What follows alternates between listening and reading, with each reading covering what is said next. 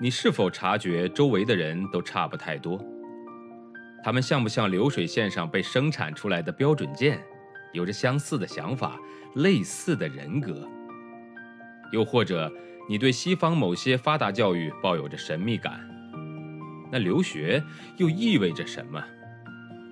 也许本书会给你一些启发和答案。欢迎收听《十一岁去德国》，一个中国女孩的留学经历。作者夏千若，演播生意人陛下。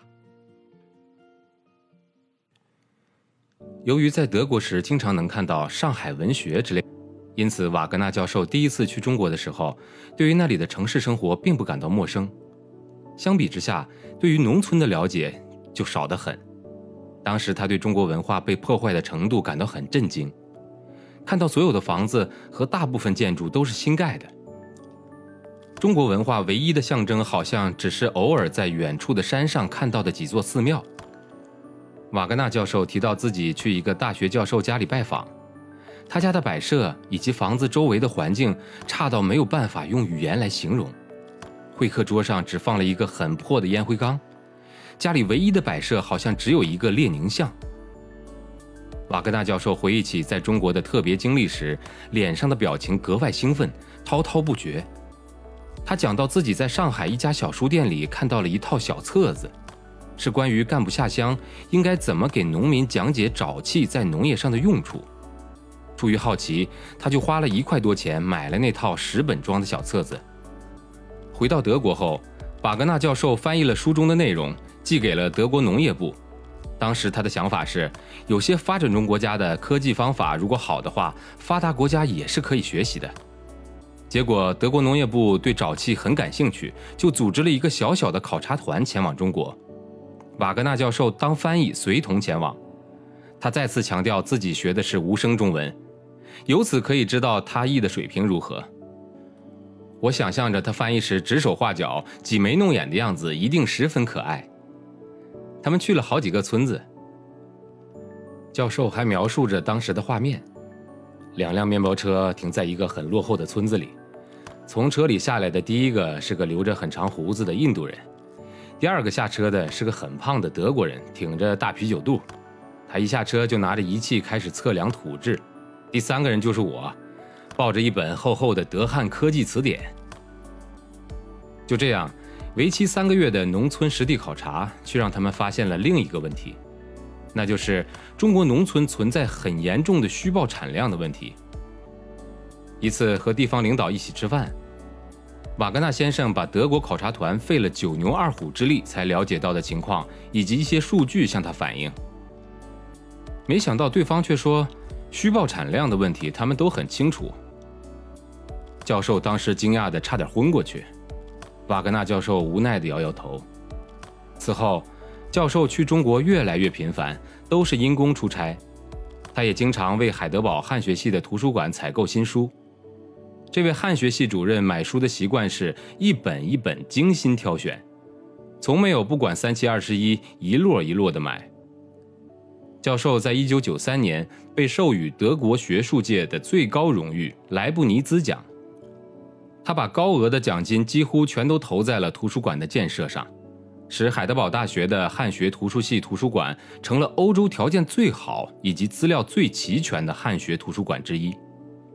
光在这里就能找到三百多份外文原文的汉学杂志，而他收集到的一些早期中文杂志，连中国国家图书馆都没有。为了方便，瓦格纳教授在中国北京有自己的住房和一辆破旧的自行车。他形容那辆自行车骑起来声音很大。那句话怎么说来着？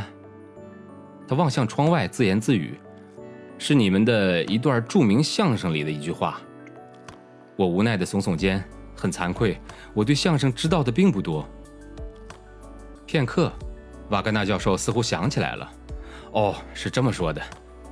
这辆车除了铃不响，浑身上下哪儿都响。我被逗笑了，眼前浮现出这位年近七十的教授，穿着笔挺的西装，带着漂亮的领带。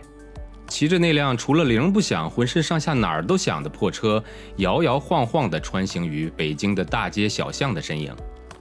在北京的胡同里，一旦有人冷不丁的从任何一个门洞里钻出来，他必定德语汉语混在一起，哇啦哇啦的一通大叫。瓦格纳教授的夫人也是一位汉学家，两人可以说是志同道合。照瓦格纳先生的话说，我们经常会在早饭桌上提起一些学术上的问题，某个话题谈起来便一发不可收拾。他夫人的父亲是著名的美国华侨，母亲是美国人。夫人在北京上的小学和中学，文化大革命期间被下放到农村，那个村子只有两个姓氏。各占村子里居民的一半。可在一个共同的集体经济形式内，同姓总是向着同姓的，姓氏不同，其心必异。于是他们一直为谁来管账争个不休。好在村里来了个插队的学生，管账这个责任就交给了瓦格纳夫人。两姓人从此再也不争了。后来，他夫人的父亲去世了，他才重返美国。瓦格纳教授提到，他太太当时看了大量的中外名著，这对他以后从事汉学方面的研究工作起到了重要作用。他和太太最终是在美国哈佛大学校园里面相识的。瓦格纳教授还是上海社会科学院的特聘研究员，但在他的眼中，某些中国的专家太以自我为中心了。中国学者觉得自己是中国人，看的都是第一手文献资料。而日本人或西方人说什么，他们并不关心。